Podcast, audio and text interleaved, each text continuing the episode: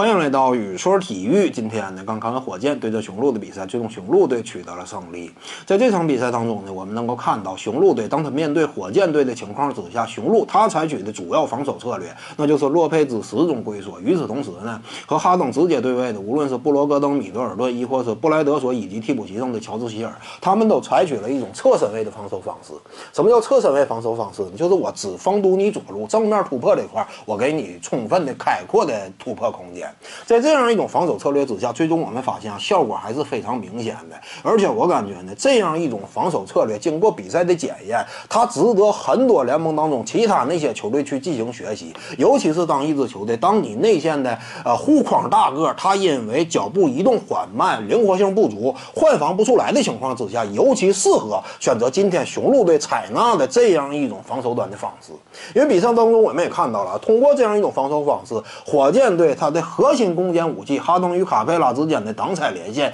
基本上完全被掐死了。就是比赛当中啊，因为他这样一种防守站位，一这种独特的呃左堵堵你左路，给你开阔突破空间的防守站位，就使得哈登与卡佩拉之间的挡拆就成了完全没有必要的存在。因为什么呢？因为你即便挡拆的话，那么因为与哈登直接对位的这个防守人他是侧身站位，侧身站位呢，他就能够回头洞悉整个场面上的一切情况。所以呢，你这会儿即便叫来卡佩拉挡拆，对方往往也能够先知先觉进行提前的预判。尤其呢，考虑到比赛当中挡拆啊，挡拆球员他是不能这个移动挡拆的，所以呢，后者更是有了充分的回旋余地。在这样一种情况之下，哈登通过挡拆，他能够获得的是什么？获得的是突破空间。但是突破空间，我们清楚，在这样一种防守站位紧紧封堵你左路的情况之下，你不需要挡拆，就已经能够拥有突破空间了。而至于说你想获得外线的出手机会呢，这方面就很不轻松了，因为毕竟对方在这样一种站位的情况之下，你即便叫来挡拆，他也完全可以绕到你身后。我们清楚啊，当初在季后赛火箭面对马刺的时候，哈登关键时刻三分远射就遭到了马努基诺比利的脑后摘瓜，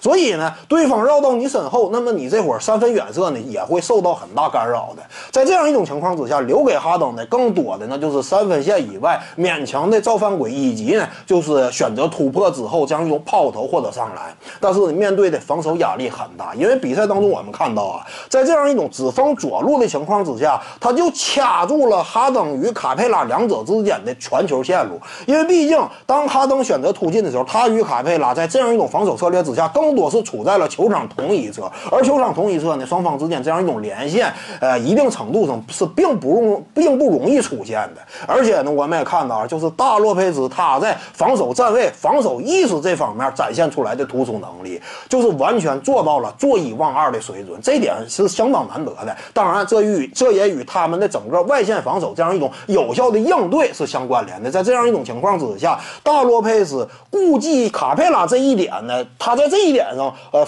这个投放的压力大大降低了，所以呢，他能够适当的对哈登进行干扰，同时呢，还能够呃挡住一定的卡佩拉身位。在这两点上，洛佩兹今天做的都非常不错。我们也能够看到啊。即便卡佩拉他接到了哈登的传球，但是呢，因为在这样一种防守策略的限制之下，他这个接球之后的投射机会都并不是很理想。而且呢，大洛佩斯当他单独面对卡佩拉的情况之下，我们清楚卡佩拉他进攻端技巧本来就并不强，而这个洛佩斯呢，虽然说单防这块在联盟当中呢，呃，也并不是以这点知名，但是呢，面对卡佩拉的情况之下，他是具备足够的高度优势，明显是高卡佩拉这么猛了这么一块啊身高，所以呢。他面对卡佩拉，可以说今天完全采取了压制的这样一种程度。呃，当中呢，我们看到就这个两个到三个盖帽都是直接送给卡佩拉的。另外呢，你限制哈登这块，是我们清楚，哈登因为超强的个人能力，他突破之后呢，面对这样一种开阔的突破空间，他可以通过上篮造犯规，或者呢，就是通过这样一种小抛抛投去完成终结。